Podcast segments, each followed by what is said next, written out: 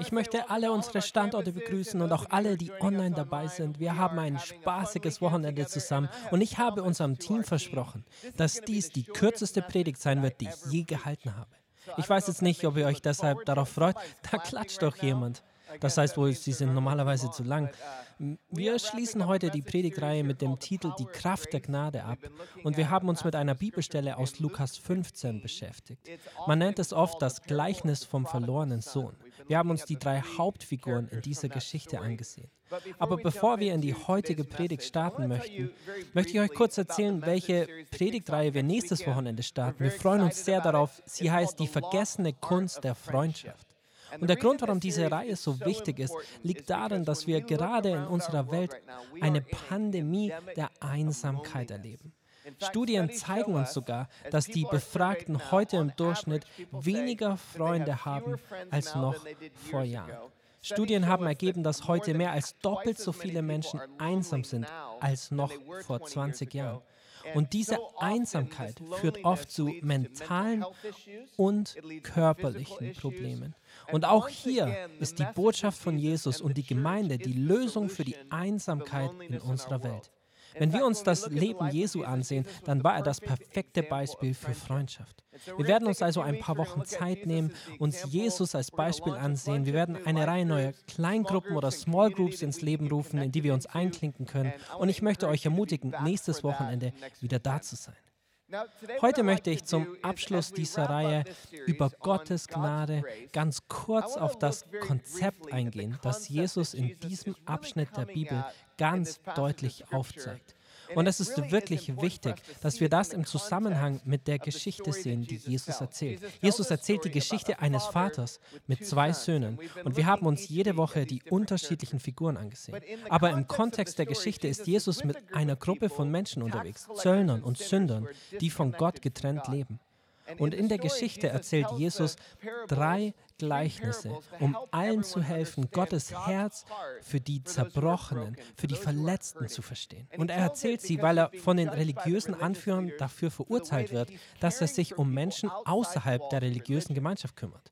Und Jesus beginnt mit drei Geschichten oder drei Gleichnissen und ich möchte, dass ihr etwas über jedes dieser Gleichnisse erkennt. In Lukas 15 beginnt Jesus mit dem Gleichnis von 100 Schafen und einem Hirten. Und er sagt, es gibt einen Hirten, der hat 100 Schafe. Schafe und eines der Schafe geht verloren. Und das ist etwas so, als würde ein Hund verloren gehen. Hat schon jemand einen Hund verloren, nur so aus Neugierde? In unserer Familie ist das meistgeliebte Familienmitglied unser Hund Mercy hier. Das ist unser Hund und sie ist, ja, da kann man schon Oh sagen. Sie ist das meistgeliebte Familienmitglied. Sie liebt alle mehr als alle anderen und sie wird von allen in der Familie am meisten geliebt. Als zweites dann Stacy aber zuerst Mercy. Mercy ist ein toller Hund. Sie ist nicht wie einige eurer Hunde, die einfach auf und davon rennen. Seid ihr schon mal so einem Hund begegnet? Die Tür geht auf, sie rennen aus der Tür, sind verschwunden und man muss sie in der ganzen Nachbarschaft suchen. Das macht sie nicht. Aber sie lässt sich gern treiben. Und wir haben zwei Teenager in unserer Familie. Sie lassen oft die Haustür offen und dann spaziert Mercy durch die Nachbarschaft. Wenn ihr mal in der Nähe seid und sie zurückholen müsst, dann klappt das am besten mit Popcorn oder Erdnussbutter. Da kommt sie sofort. Sie kommt sofort, sobald ihr Erdnussbutter und Popcorn herausholt. Aber eines Tages suchten wir nach Mercy und konnten sie nirgendwo im Haus finden. Wir rennen durch die Schlafzimmer und rufen, Mercy, Mercy. Dann rennt die ganze Familie auf die Straße und ruft nach ihr, Mercy, wo bist du? Wie die Verrückten. Und wir gingen die Straße hinunter und nur ein paar Häuser weiter, wie ein Mensch, der vor der Tür eines Nachbarn steht, steht Mercy bei Honey vor der Tür, dem Golden Retriever in der Nachbarschaft. Sie wartet vor der Tür darauf, dass Honey an die Tür kommt. Das ist so schön. Wir haben Mercy also gefunden, sie in den Arm genommen und uns gefreut. Und Jesus erzählt uns diese Geschichte, um das Bild eines Hirten zu geben, der sich freut. Hört genau hin, was er sagt. Und wenn der Hirte es gefunden hat, dann ruft er seine Freunde und Nachbarn zusammen und sagt zu ihnen, freut euch mit mir, ich habe das Schaf wiedergefunden, das mir verloren gegangen war. Ich sage euch, genauso wird im Himmel mehr Freude sein über einen einzigen Sünder, der umkehrt, als über 99 Gerechte, die es nicht nötig haben, umzukehren.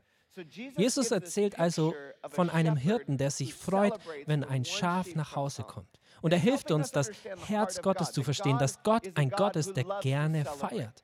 Gott ist ein Gott, der es liebt, seine Söhne und Töchter zu Hause willkommen zu heißen. Er möchte, dass wir seine Liebe erfahren. Und wenn wir zu ihm zurückkehren, freut er sich. Jetzt beschreibt Jesus weiter eine Frau mit zehn Münzen. Diese Frau hat zehn Münzen und verliert eine davon. Als sie die Münze wiederfindet, ruft sie in Vers 9 und 10 ihre Freunde und Nachbarn und sagt, freut euch mit mir, ich habe die Münze wiedergefunden, die ich verloren hatte. Ich sage euch, genauso freuen sich die Engel Gottes über einen einzigen Sünder, der umkehrt.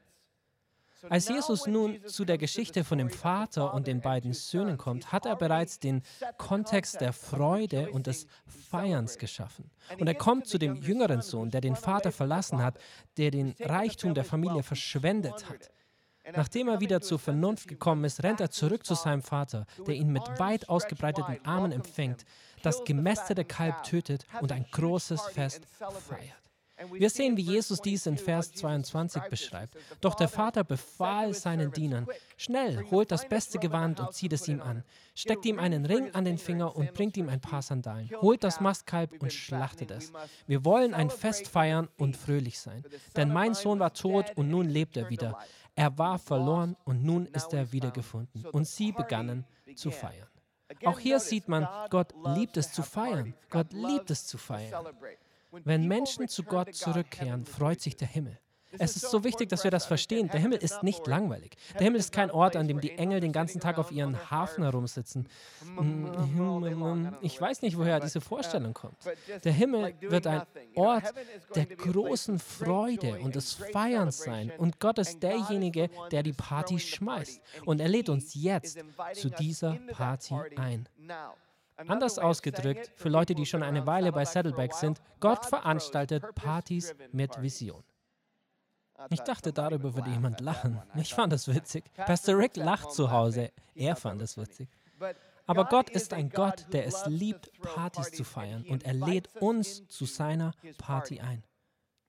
Aber die Herausforderung besteht darin, dass nicht jeder auf die Party hineinkommt. Und die Spannung in der Geschichte besteht darin, dass der ältere Sohn so frustriert ist über die Party, die der Vater für den jüngeren Sohn schmeißt. Und die Geschichte endet tatsächlich mit einem Cliffhanger. Und die Frage ist, wird der ältere Sohn auf die Party hineinkommen? Wird der ältere Sohn die Party des Vaters erleben? Die ganze Bibel erzählt von diesem Fest, von dieser Einladung Gottes. Ich liebe es, wie Psalm 36, 8 bis 10 beschreibt, wozu Gott uns einlädt. Es heißt, wie kostbar, o oh Gott, ist deine Gnade. Menschen suchen Zuflucht im Schatten deiner Flügel. Sie dürfen den Reichtum deines Hauses genießen. Und aus einem Strom der Freude gibst du ihnen zu trinken. Und es ist so schön, wie die Bibel diesen Strom beschreibt, der da fließt.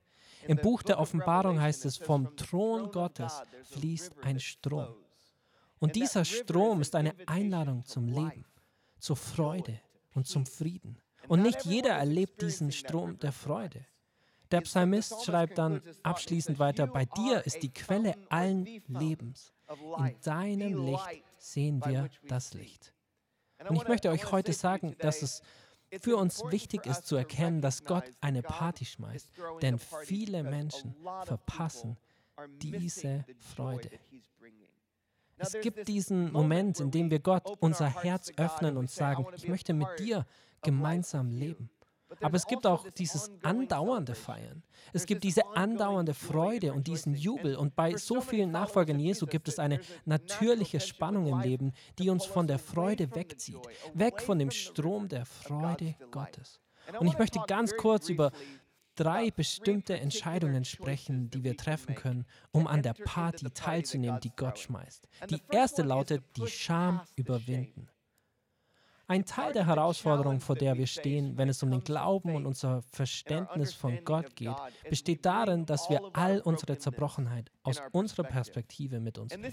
Und das ist die Spannung für den jüngeren Sohn. Wenn wir die vergangenen Wochen Revue passieren lassen, gab es diesen Moment, in dem der Sohn sich so sehr für seine Entscheidungen schämte, für das ganze Erbe, das er verprasst hatte.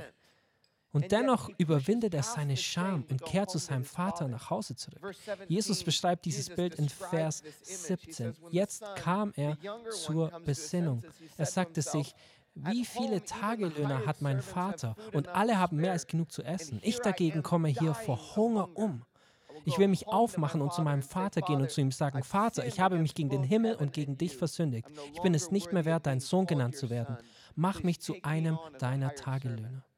Und so tritt der jüngere Sohn seine Reise nach Hause an. Wir haben uns das in der ersten Woche der Reihe so schön angesehen, wie Stacy es beschrieben hat. Der Vater öffnet seine Arme für den Sohn, läuft auf ihn zu, nimmt ihn mit Mitgefühl auf. Aber der Sohn muss seine Scham überwinden. Ich möchte euch heute sagen, dass einige von euch es zulassen, dass Scham euch von Gott abhält. Aber der Vater wartet mit offenen Armen auf euch, egal was ihr heute mitgebracht habt, egal was ihr in euch tragt.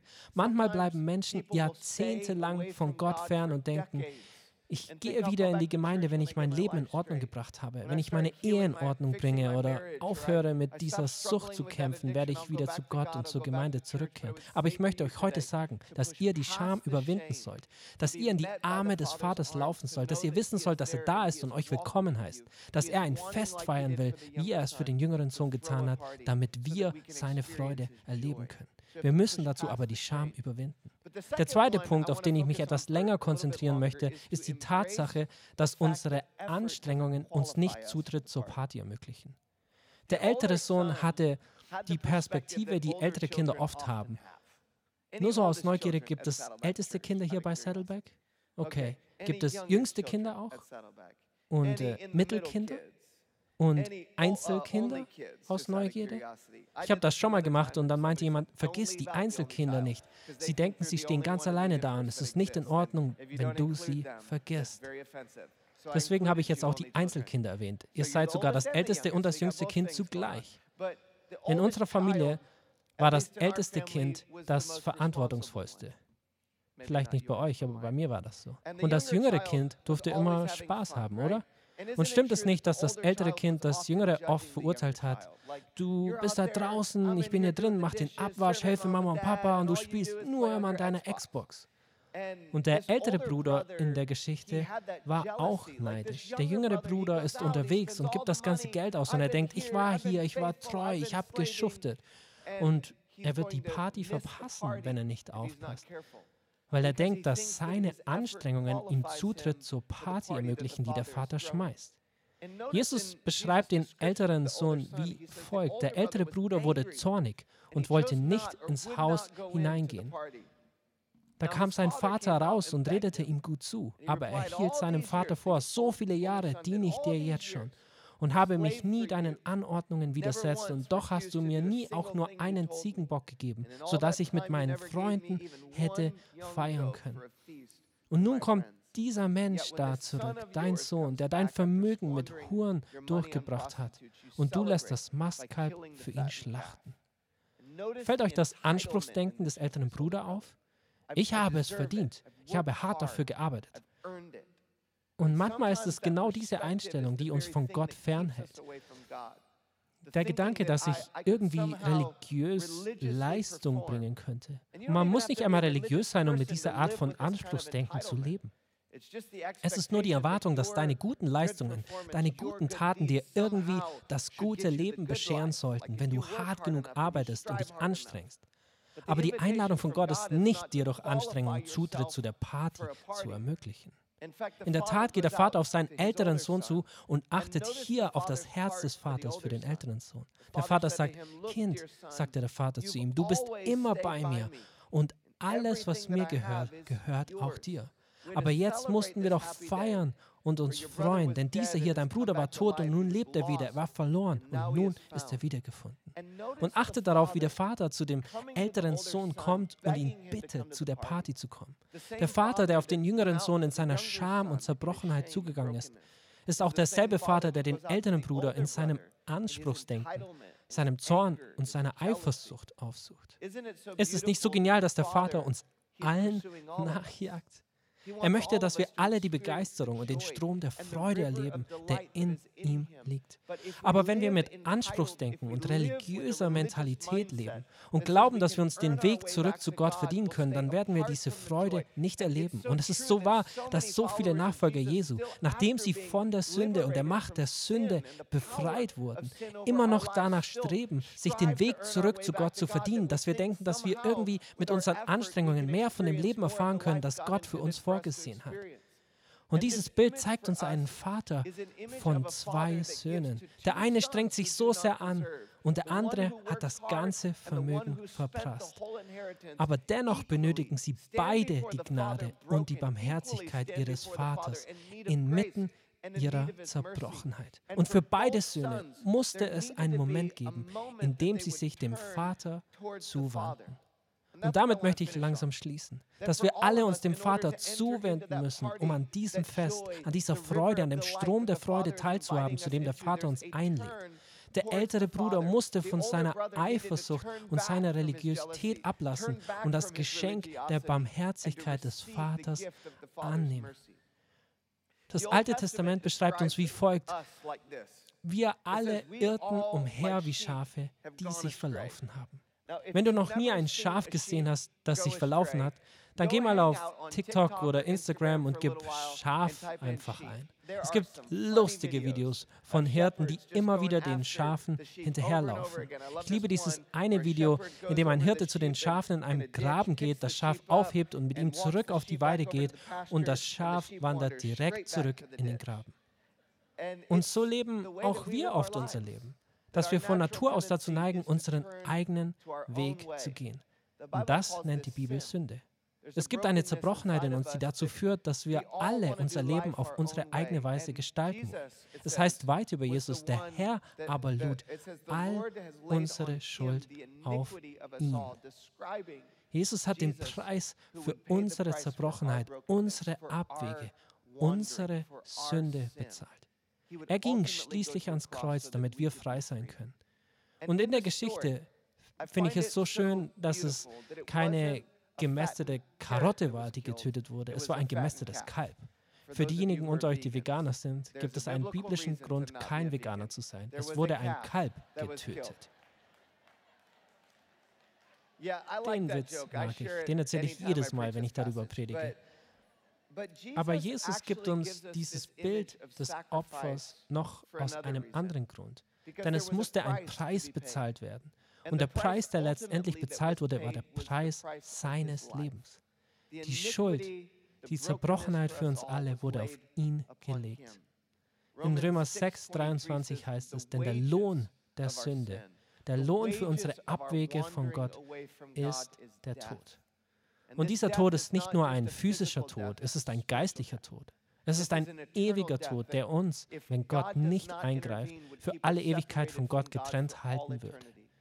Aber das Geschenk Gottes und die ultimative Botschaft, die Jesus vermitteln wollte, das Geschenk, das Gott uns machen will, ist das ewige Leben durch Christus Jesus, unseren Herrn. Vor ein paar Wochen habe ich eine gute Definition für das ewige Leben erwähnt. Wenn das Leben mit Gott einmal begonnen hat, endet es nie. Das ist ewiges Leben. Das ist die Einladung, die Gott an uns richtet. Ein Strom der Freude, ein Strom des Friedens und der Vision, der in der Beziehung zum Vater zu finden ist und von jetzt an bis in alle Ewigkeit fließt. Und es gibt einige von euch, die getrennt von diesem Strom der Freude leben, getrennt von der Freude, die Gott euch schenken möchte. Aber heute könnt ihr diese Freude empfangen. Ihr könnt in die Party eintreten, die er für euch bereithält. In wenigen Augenblicken werden wir an all unseren Standorten ein großes Fest feiern und einige Leute werden in Hüpfburgen steigen, andere werden Spiele spielen und es wird viel Freude vorherrschen. Aber was ich nicht möchte, ist, dass ihr eine physische Party erlebt, aber innerlich immer noch leer seid und die innere Freude euch fehlt. Und ich möchte euch gerade jetzt einladen, dieses Geschenk der Liebe Gottes zu empfangen. Das Geschenk des ewigen Lebens. Einige von euch sind bereits Nachfolger Jesu und das Geschenk, das ihr empfangen müsst, besteht darin, in diesem Strom zu leben. Nicht mehr zu versuchen, es aus eigener Kraft zu schaffen, sondern zu ihm und seiner Gnade und Barmherzigkeit zurückzukehren. Und dann gibt es einige von euch, die vielleicht zum ersten Mal hier sind oder die seit ein paar Monaten zu Saddleback kommen und sich die ganze Sache mit Gott erst einmal anschauen wollen. Heute kannst du dein Herz für Gott öffnen und das Geschenk des ewigen Lebens annehmen, das er dir anbietet. Und ich möchte dich einladen, am Ende unserer Zeit für einen Moment die Augen zu schließen, den Kopf zu neigen und in diesem Moment Gott zu antworten, der dir nachjagt und ihm zu sagen, Vater, ich möchte in diesem Strom deiner Freude leben. Vielleicht haben einige von euch, die meiner Stimme zuhören, nicht das Vertrauen, dass ihr in diesem Moment eine Beziehung zu Gott habt. Und heute kann der Moment sein, in dem ihr euer Vertrauen auf ihn setzt, in dem ihr an das Leben glaubt, das er euch gegeben hat, für das er euch geschaffen hat. Und dem ihr euer Vertrauen auf Jesus setzt, der am Kreuz für eure Sünden gestorben ist, der das Grab für euch besiegt hat, der euch in das ewige Leben einlädt, um das Geschenk der Erlösung zu empfangen. Heute könnt ihr dieses Geschenk der Erlösung empfangen, indem ihr mit euren Lippen bekennt und in eurem Herzen an Jesus glaubt. Ich möchte euch ermutigen, genau jetzt das zu tun. Wenn du dieses Geschenk von Gott noch nie erhalten hast, dann sage einfach, Gott, ich nehme das Geschenk der Erlösung in meinem Leben an. Ich vertraue auf dich, Jesus, dass du mir meine Sünden vergibst. Und ich möchte dir jetzt nachfolgen. Und gleich werden unsere Standortpastoren nach vorne kommen. Wenn du dieses Gebet gebetet hast, wollen wir dir auf deiner geistlichen Reise helfen. Einige von euch sind vielleicht noch nicht bereit, Jesus nachzufolgen, aber ihr könnt mit einem einfachen Gebet beginnen und sagen, Gott, wenn du da bist, dann zeige dich mir, offenbare dich mir. Und Gott ist treu, sich dir zu offenbaren. Andere von euch, die ihr Jesus nachfolgt und vielleicht gerade nicht in diesem Strom lebt. Ihr könnt einfach zu ihm sagen, Gott, ich möchte in dem Strom deiner Freude leben. Ich möchte die Freude aus dir empfangen. Vater, ich danke dir heute für deine Güte und dein Erbarmen. Ich danke dir für die schönen Gleichnisse, die du uns gibst, die uns das Herz des Vaters zeigen. Danke für dieses Bild. Und ich denke an so viele Menschen, die nicht zur Party kommen. Vielleicht denken sie, dass sie eine bessere Party haben. Oder sie denken, dass sie niemals gut genug für deine Party sein können. Oder vielleicht sind sie an einem Punkt, in dem sie glauben, dass sie sich den Eintritt zu deiner Party verdienen können. Und ich bete heute, dass du uns hilfst, uns immer mehr der Tiefe deiner Liebe bewusst zu werden und zu dir zurückzukehren und die Freude zu empfangen, die in dir ist. Danke, dass es im Himmel Freude und Frieden gibt, dass dort gefeiert wird und die Engel sich freuen. Und selbst in diesem Augenblick, in dem Menschen das Geschenk der Erlösung empfangen, gibt es diejenigen im Himmel und die Engel, die sich über diejenigen freuen, die sich dir zugewandt haben. Und Vater, ich bete, dass du uns hilfst, in dieser Freude zu leben. In Jesu Namen. Amen. Amen.